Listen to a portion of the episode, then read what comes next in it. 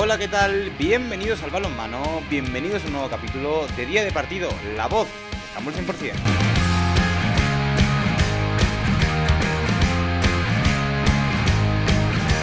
Hoy ponemos el broche de oro al europeo de balonmano masculino en el que los hispanos se trajeron la plata. Una plata que, como he dicho, sabe a oro.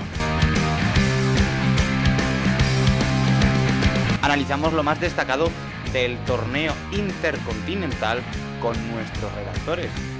El relevo generacional de España ya es una realidad, ya es una selección considerada para estar en los puestos altos. ¿Cuál ha sido la decepción? Francia ha estado a su nivel, Noruega ha decepcionado, Dinamarca podría haber estado un poco mejor. Todo esto y muchas más preguntas que serán respondidas en día de partido.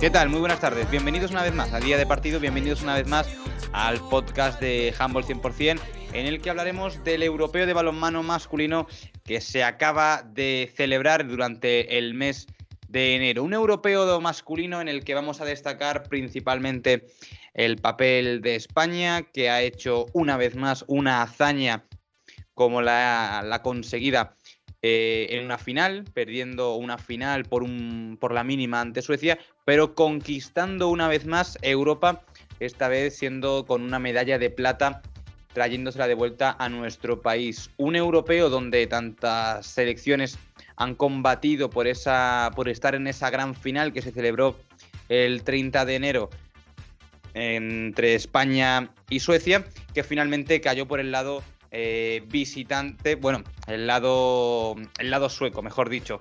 Vamos a programar y vamos a encarar este programa, esta mesa redonda, con nuestros compañeros. Y para ello vamos a presentar en primer lugar a Ibai Penella. Hola Ibai, ¿qué tal? Buenas tardes. Muy buenas, Nahuel, compañeros. Encantado de estar aquí para hablar de, de este europeo que nos ha dejado muchas luces y sombras. También tengo mi equipo para analizar este europeo, uno de los tantos que debutan en esta casa en día de partido. Es el caso de Diego Pérez, que debuta desde León. Diego, ¿qué tal? Buenas tardes. Hola, ¿qué tal? Buenas tardes. Un placer estar aquí para comentar este europeo que nos ha dejado un, sabor agridulce al final, pero en el cual estamos muy contentos con la actuación española. Y para finalizar, hablamos con Martí eh, Ruiz desde Granollers. Martí, ¿qué tal? Buenas tardes. Buenas, bien, bien un placer estar aquí, ya, ya lo sabes.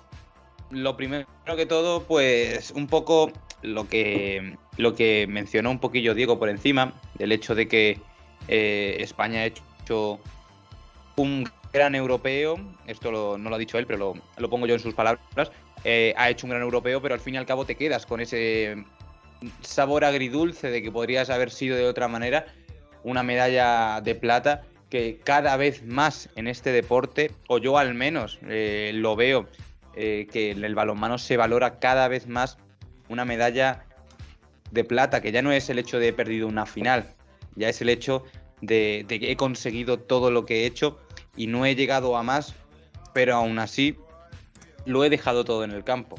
Y creo que cada vez tendríamos que empezar más a valorar eso, ya no solo en el, dentro del balonmano, sino en distintas disciplinas, que por haber perdido un partido, porque al fin y al cabo lo que te, lo que te decantó entre una medalla fue un partido por un gol que ocurrió con el tiempo ya cumplido. Yo estoy muy de acuerdo con lo que dice Nahuel. Aparte, yo creo que la competición, la, la, EHF ha querido como premiar también al segundo, al tercero y al cuarto.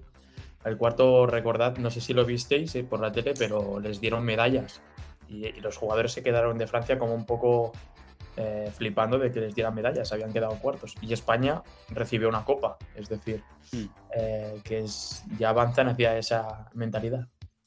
No, yo creo que es importante y que, y que resalta bastante bien los valores del balonmano, porque en otros deportes hemos visto estampas de jugadores quitándose del pecho la camiseta, o sea, quitándose del pecho la medalla de, de plata o la medalla de bronce al, estar pues un poco decepcionados por perder el último partido y ayer vimos como por ejemplo los jugadores, los hispanos, los seleccionados de Jordi Rivera lucieron con orgullo, sí con mm. cierta tristeza, pero sobre todo con orgullo esa medalla de plata y creo que es significativo por lo que ha costado y por el momento en el que ha llegado. Una selección española que, como he dicho, eh, hizo un europeo formidable, llegó invicto hasta los partidos de la main round en las que perdió contra Noruega. A partir de ahí se jugaba la vida en un duelo mano a mano contra Polonia, partido que ganó por la mínima 27 a 28, una posterior semifinal de, Europa venciendo y dominando a una todopoderosa como es Dinamarca actual, campeona del mundo y, de las claras candidatas en todas las competiciones. Y finalmente, pues por suerte o por desgracia o el fin, al fin y al cabo yo creo que es el destino, una selección que tú le has ganado en fase de grupos, que le has ganado con una ventaja de cuatro goles, termina ganando una final en el último minuto con el tiempo, con el minuto ya, con el tiempo ya cumplido y con un 7 metros que tuvimos la suerte del partido contra Rusia, que ese 7 metros eh, se fue fuera y en esta ocasión fue dentro. Un partido 26-27. Eh, digo, ¿tú cómo viste a España durante esa final? Yo en la final eh, vi a España bien, bien colocada, pero sufriendo mucho en defensa. En ataque yo creo que estuvimos bastante bien, sobre todo con Ian Tarrafeta que hizo una excepcional final, pero creo que en el uno contra uno en España faltó intensidad y faltó más, más, más ser más duros, mm. porque Suecia encontraba muy bien los huecos a donde tenía que, ir y conseguía penetrar muy fácilmente, eh, logrando tiros claros desde 7 metros. Al fin y al cabo, eh, tantos Suecia hizo un gran partido, remontó una situación que iba mm, eh, en su contra debido a que al descanso eh, el marcador era positivo a favor de los hispanos con un 13-12 eh, en contra de Suecia, como he dicho antes. Pero Suecia sí que vio una revolución en su juego en esa segunda parte, ¿no, Ibai? Sí, yo creo que el principal valedor de Suecia este europeo es que ha sabido rehacerse. Hemos visto cómo ha sufrido eh, y se ha visto lastrada por bajas. Eh, ante Francia las semifinales no contaba ni con Niklas Sekberg, que fue quien metió el 7 metros el día a la final, tampoco con Hampus Wayne, que es, eh, si no el mejor extremo del mundo, uno de los tres mejores, tampoco con Felix Clark, que, le permite a Gottfriedson tener minutos de respiro. Y, bueno, después del mazazo que supuso que en fase de grupos España le gana de manera ciertamente contundente a, Suecia, se, supo reponer, también sufrió ante Noruega y, principalmente ha sido, ha sido su, gran baza para ganar este europeo el, saber sufrir en el caso de las, de las semifinales frente a Francia, la final frente a España, la main round frente a Noruega y bueno, creo que con, creces han sido campeonas de Europa, pero yo resalto que al final el, ese 7 metros era un cara o cruz, podía haber salido cara o podía haber salido cruz, y, bueno, le salió cara y, pese a ello creo que el partido de los dos es de campeona de Europa y nada, resaltar el trabajo de, Suecia y sobre todo destacando partes como la portería con un Andreas Parichka impresionante y luego en la dirección de juego el MVP del europeo Jim Gottfriedson.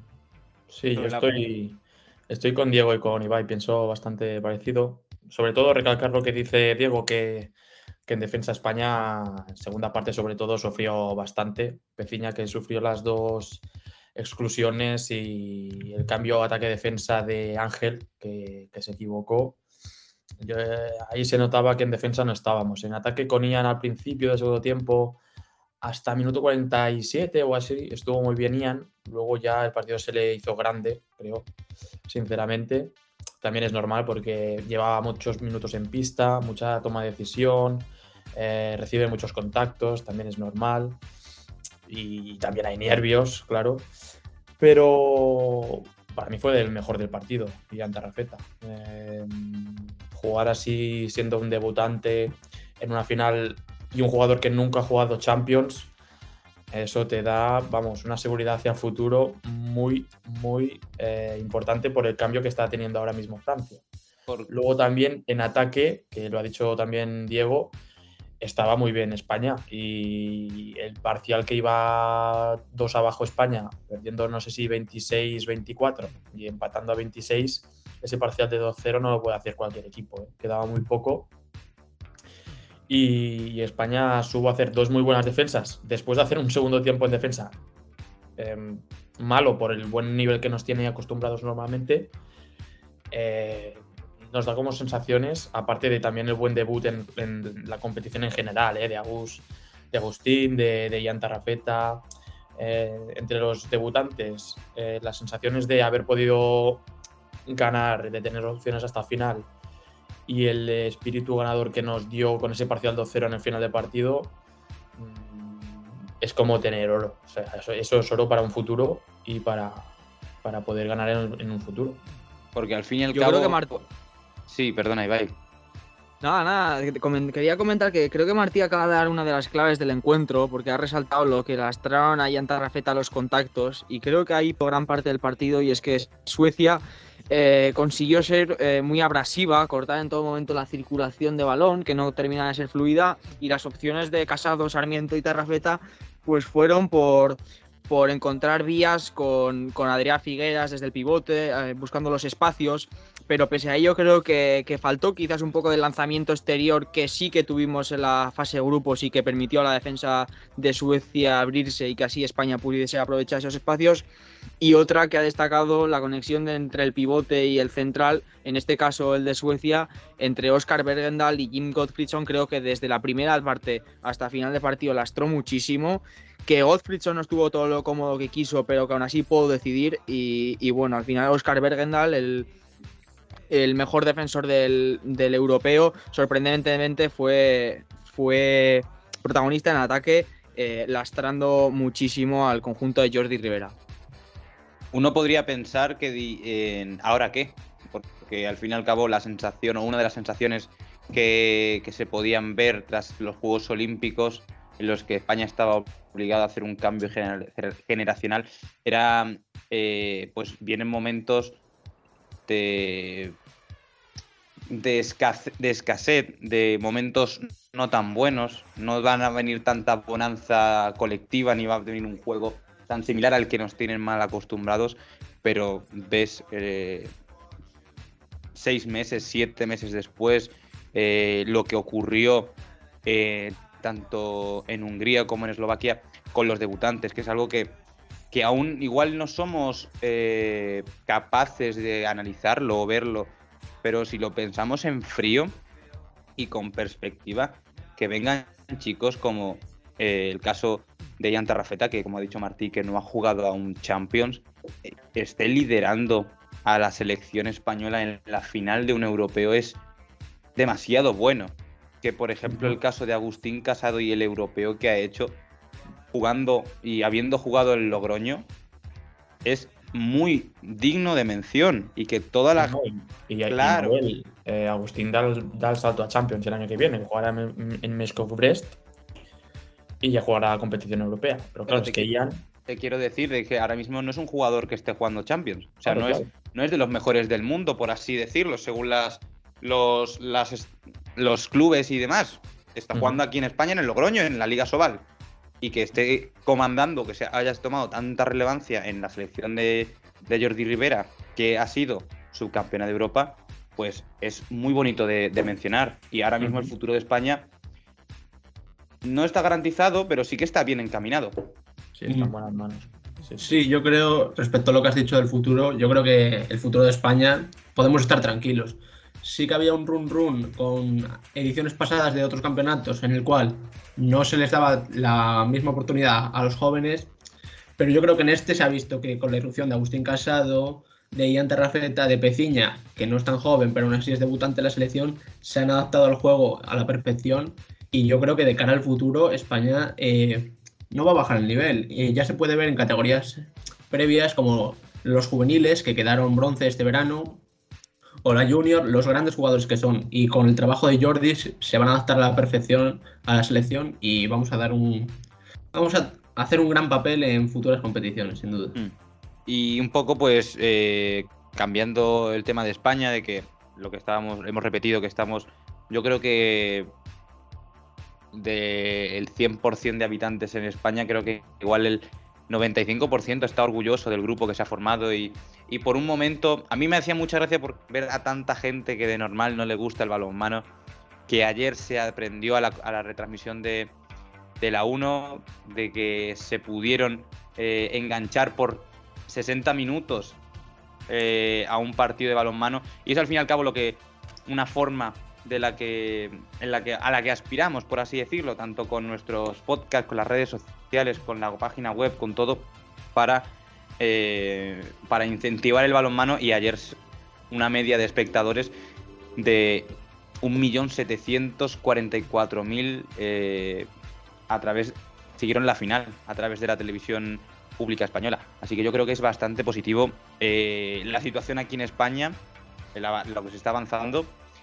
Y a nivel interino, a nivel de selección, creo que es también bastante positivo lo que se nos viene de cara al futuro. Pero vamos a seguir analizando lo que ha ocurrido en este europeo, porque también no han, habido grandes sorpresas, como por ejemplo el mal, bueno, el mal papel de Francia o el papel tan decepcionante, porque al fin y al cabo siempre esperas que Francia quede, eh, quede entre los tres primeros.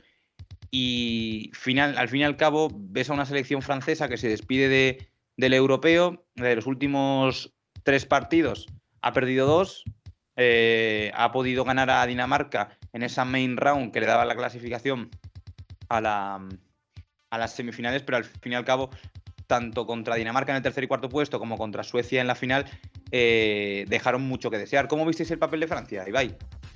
Yo creo que, sinceramente para Francia es todo un triunfo haber conseguido quedar cuarto en un europeo jugando sin porteros. Es, es eh, faltoso y ofensivo decirlo, pero los porcentajes de Vincent Gerard y Wesley Pardín yo confiaba en que mejorarían, sobre todo después del inicio del Mundial de Egipto 2021 de Pardín y de los Juegos Olímpicos de Gerard, que fueron realmente buenos, pero vimos que bueno, se quedó en eso, en, una, en el sueño de una noche de verano, y que realmente es muy difícil competir, pese a tener un tremendo grupo, tener a jugadores como Karabatic, Dikame, Melvin Richardson, unos extremos formidables, unos pivotes, eh, quizás dos de los tres mejores pivotes del mundo.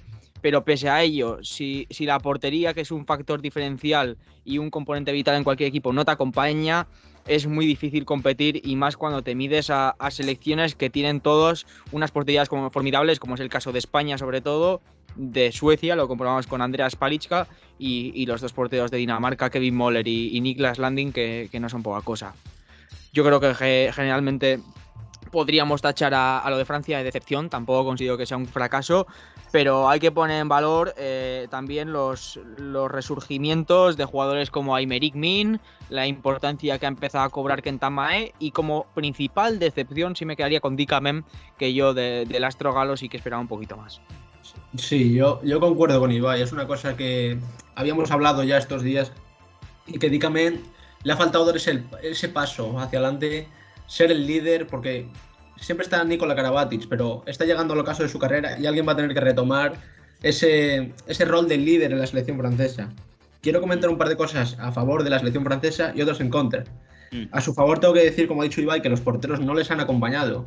En este tercer y cuarto puesto contra Dinamarca, pues Vicen Gerard sí que ha aumentado su porcentaje, pero durante el resto del campeonato ha sido paupérrimo. Y además Francia ha tenido muchas bajas, como todos los equipos, pero bueno, Francia en especial eh, como Remilí, Engesan, Luka Karabatic, esos entre otros. Pero yo sí que le pido algo más. Yo a Francia, con los grandes jugadores que tiene, Fabregas, Karabatic, el ya mencionado Dicamen, sí que le pido dar un paso hacia adelante y le pido una mejor actuación. No sé qué opinas tú, Martí.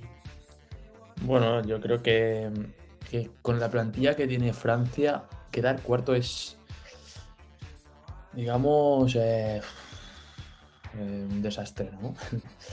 es que con ese equipazo quedar cuarto eh, sin medalla, vale, que sí que has perdido unas semifinales y, te la juegas a, todo a, un partido con justamente Dinamarca, que no es, que no es la más, eh, justamente con la más fea, para que me entendáis.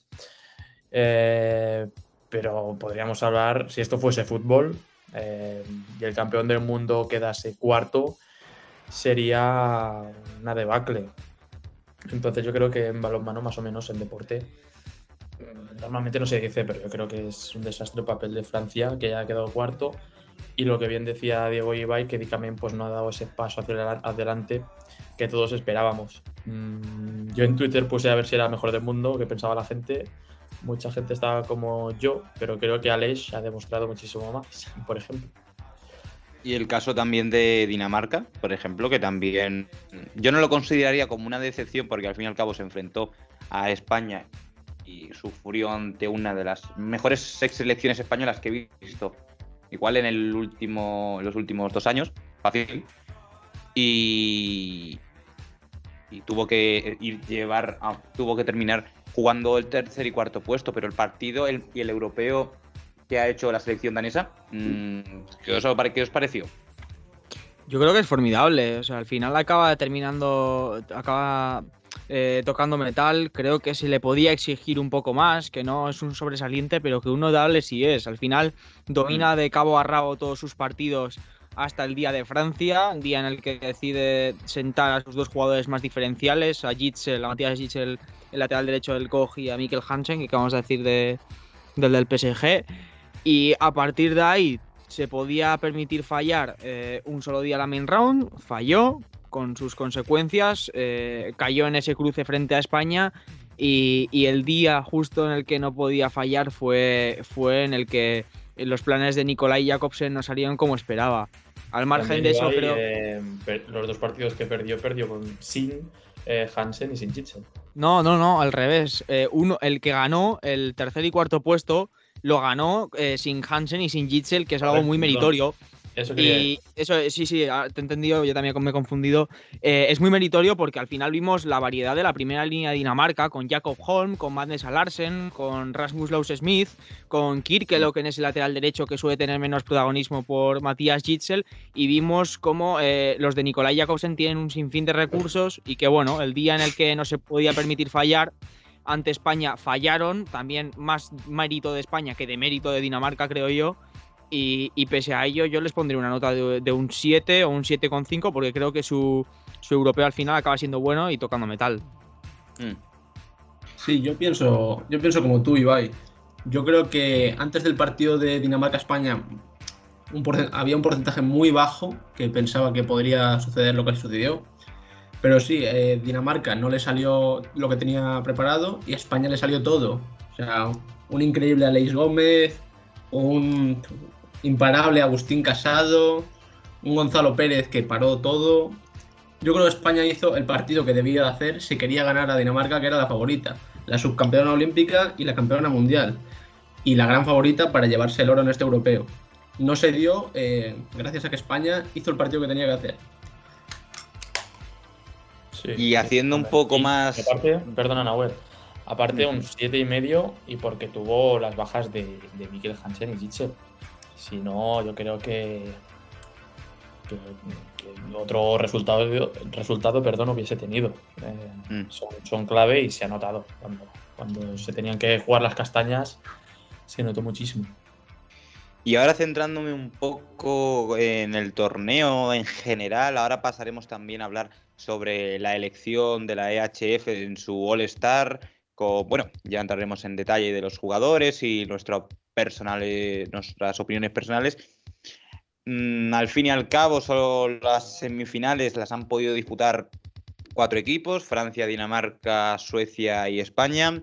Se quedan lejos eh, Croacia, Islandia, Noruega. ¿Quién? Eh, Holanda también. ¿quién también pensamos o quién calificaríamos Alemania, como decepción? Empieza contigo, Ibai.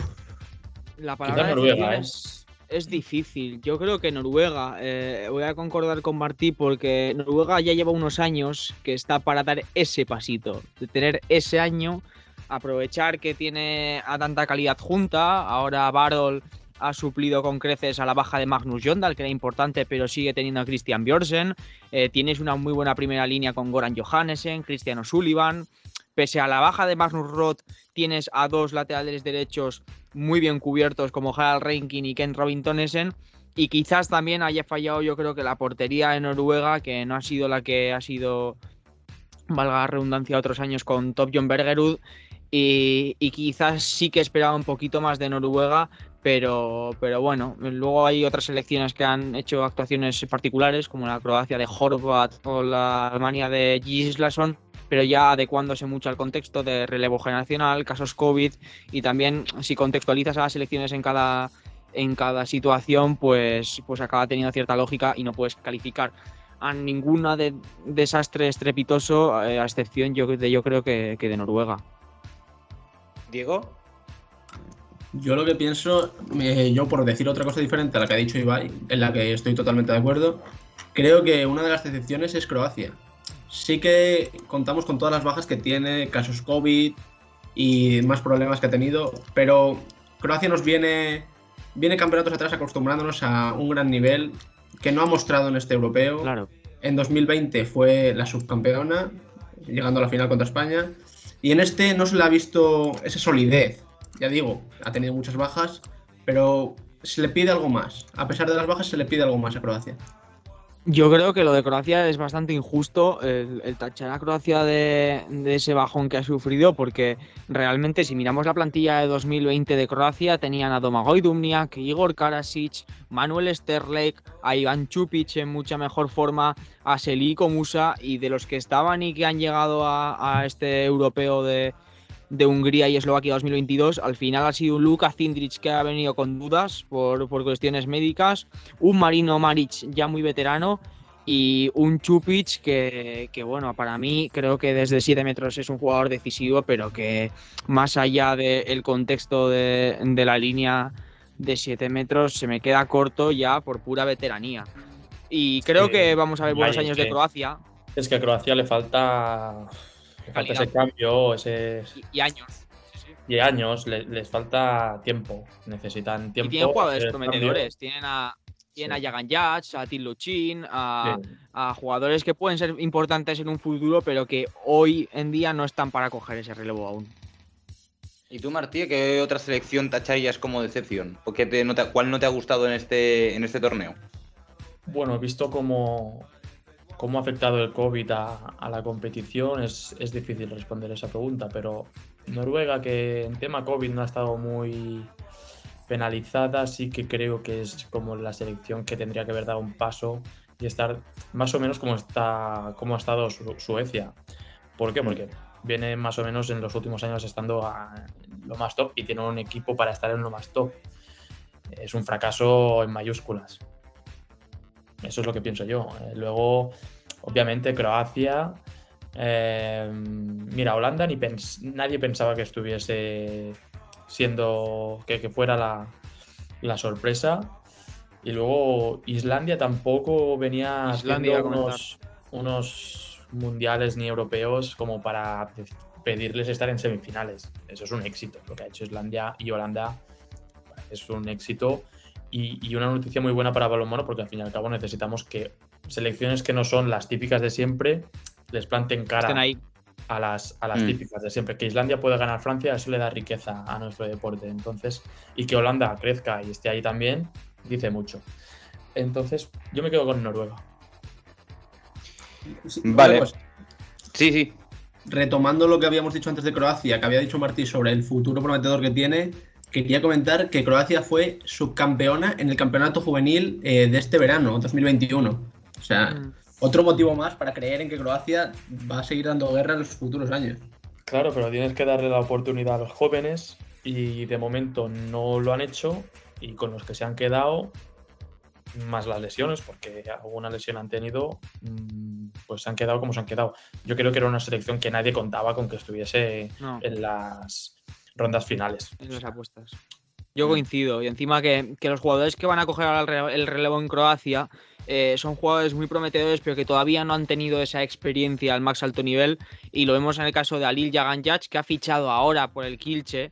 Hasta entonces ha estado en el Nexe de, de, su propio país, de su país de, origen. Y, a partir de ahí, eh, pese a estar cedido en el Fuse, van a coger, son jugadores como el caso de, de Martinovic o de Tiluchin, que ahora ya está en Wisla Plock, que van a tener galones para poder asumir esas grandes competiciones y esa competitividad extrema. Y vamos a finalizar este programa para hablar sobre la opinión, vamos a mojarnos, vamos a, a decir qué nos parece. Hemos venido a esto, a, opinar pues lo que ha dicho la EHF sobre el equipo ideal, sobre el torneo. Y ¿cuál es el 7 ideal de la EHF, el All-Star? Pues mira, si quieres empiezo por portería, donde está Víctor Hallgrimson, el portero del GOG, que a partir de la temporada va a jugar en el Nantes. Eh, en el extremo derecho tenemos al único componente español, Aleix Gómez. En el lateral derecho al también jugador del GOG actual, Matías Gitzel. En el central a, la estrellita del PSG, Luke Steins. En el lateral izquierdo a un imprescindible como Mikkel Hansen. En el pivote a Johannes Gola, que es llamativo. Eh, como defensor del torneo a Oscar Bergendal, el, defensor sueco, y como MVP y mejor jugador de este EHF Euro 2022 al, comandante sueco Jim Gottfriedson, central del Flensburg. Y el extremo izquierdo, que también, no sé si lo, has mencionado, Milos... Eh, Milos Bujovic. exacto. Vamos a, bueno, mm, al quien quiere ser la primera persona en mojarse, yo digo que a mí me parece lamentable que España sea finalista de Europa y solo vaya una representación. Ahí lo dejo. Yo, yo opino todo lo contrario, si te soy sincero. Creo que, prueba mucho el éxito de Jordi Rivera y es que no hay jugadores imprescindibles. Y lo vemos en el caso de Dinamarca cuando faltan Jitser y, y Mikkel Hansen o en el caso de Noruega cuando falta Sagosen, que no hay una dependencia de jugadores concretos más allá de de cosas puntuales. Y, España ha llegado a la final sin su jugador de, más pura calidad y más decisivo como Alex Dusevalle. Yo creo que es un acierto en líneas generales este All-Star. Me desentonan un poco Johannes Gola y, Oscar Bergendal como defensor. Incluso veo oportuno poner a Oscar Bergendal como pivote y como defensor, pues quizás a, Iñaki Peciña o a Magnus Saustrup. Pero al margen de eso, yo estoy bastante de acuerdo con el, con el All-Star y creo que es una buena decisión, a excepción de eso, de lo de Johannes Gola y lo de Bergendal. Bueno, hay que decir, creo que, esto lo votó la gente. Es decir, sí, sí. no es la competición en sí que cree que estos son los mejores, sino que la gente ha votado a los que la mayoría de gente pues eh, creía que era el mejor. Por eso salen jugadores como Gola o como Bujovic. Es decir, Montenegro y Alemania son países que tienen mucha afluencia de, de seguidores y, es normal. Al fin y al cabo, con muchos de ellos, pues mira, estoy más o menos de acuerdo. Te gustarán más o menos, pero han hecho grandes torneos estos jugadores. Eh, que hay veces que aparecen jugadores que dices, pues este, este quién es, ¿sabes? Pero bueno, este Martí, podemos recordar la ronda de MVPs de la fase de grupos, que había cada cosa que era impresionante. Sí, sí, sí. Entonces, mira, visto lo visto, para mí el portero espectacular. O sea, este jugador va a llegar, va a ser de lo más top.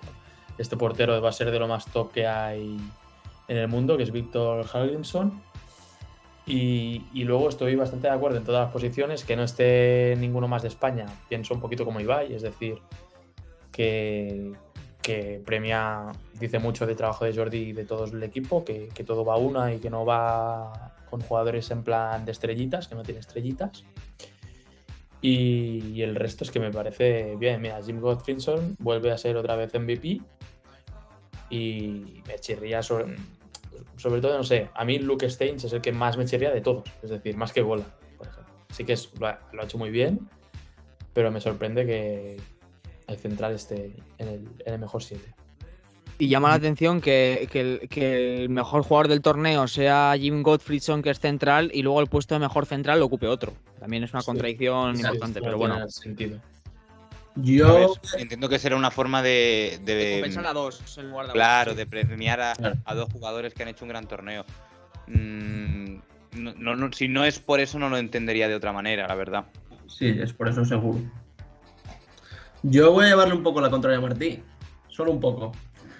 Eh, sí que pienso que, como habéis dicho, Ibai y Martí, el equipo de Jordi no tiene individualidades y no tiene estrellitas. Mm. Pero sí que voy a barrer un poco para casa.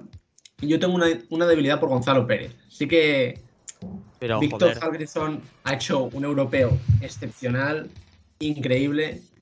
Pero las semifinales de Gonzalo contra Dinamarca, sí que en la final no tiene ese acierto. Tampoco se le puede pedir siempre ese, ese nivel altísimo. Pero yo hubiera puesto a Gonzalo, por llevaros un poco la contraria. A ver, yo pienso más o menos como tú. Igual no sé si es Gonzalo Pérez de Vargas el puesto, pero el que España haya hecho un gran trabajo en grupo y que no tenga ninguna estrella ni dependencia en, eh, en, su alineación inicial o en su alineación a lo largo de un partido, no me parece motivo suficiente como para no incluir a más españoles. Porque, ah, ah. vale, Ian Tarrafeta ha hecho un gran europeo, Joan Canellas ha hecho un gran europeo, y pero no tenemos por qué no meterlo dentro de los mejores del torneo. No, sé, pienso yo, ¿eh? No sé si es el caso. por ejemplo. Eh, estos dos han faltado por COVID. También yo creo que sería interesante poner eh, un puesto a mejor entrenador del torneo, que no sé, no entiendo muy bien a ciencia cierta por qué no se hace, pero creo que destacaría mucho la labor de España. Y que en el caso de España, eh, tanto, tanto la portería está muy dividida. El, día que no juega Gonzalo juega Rodrigo, no hay jugadores capitales. El día que no está Agustín Casado está Tarrafeta. muchos han sido lastrados por el coronavirus. Y creo que la única constante más allá de Ángel Fernández y habiendo, habiendo habido jugadores eh, eh, mejores en su puesto, ha sido Aleix Gómez. Y porque más allá de ello, Maquedas ha alternado con Gurbindo, eh, Figueras ha sido importante en ataque, pero hay partidos en los que no ha estado a su mejor nivel. En la defensa también Peciña, Migallón y Gedeón Guardiola se han ido turnando y creo que es muy significativo del europeo que ha hecho España. Y yo eso, añadiría un, un puesto y un premio al mejor seleccionador del torneo. Yo añadiría alguno más, también te digo. A mí me parecería bastante interesante la, el premio a la revelación del torneo, donde Agustín Casado sería uno, vamos, para mí personalmente pienso que sería uno de los favoritos, si no el favorito, llevárselo. Mm. El mejor joven, el, mejor debutante, pero ya entiendo que es, dar más premios y a lo mejor más trabajo, más lío, o sea, no tan fácil de ver como ver siete, mm. siete tíos, un MVP y un defensor entonces visualmente es mucho más fácil lo que, hace, lo que hacen ahora. Pero sí que a mí personalmente me parecería más interesante ver otras, otros premios. Y al mejor podcast. Al mejor podcast que se lo lleve día de partido, efectivamente.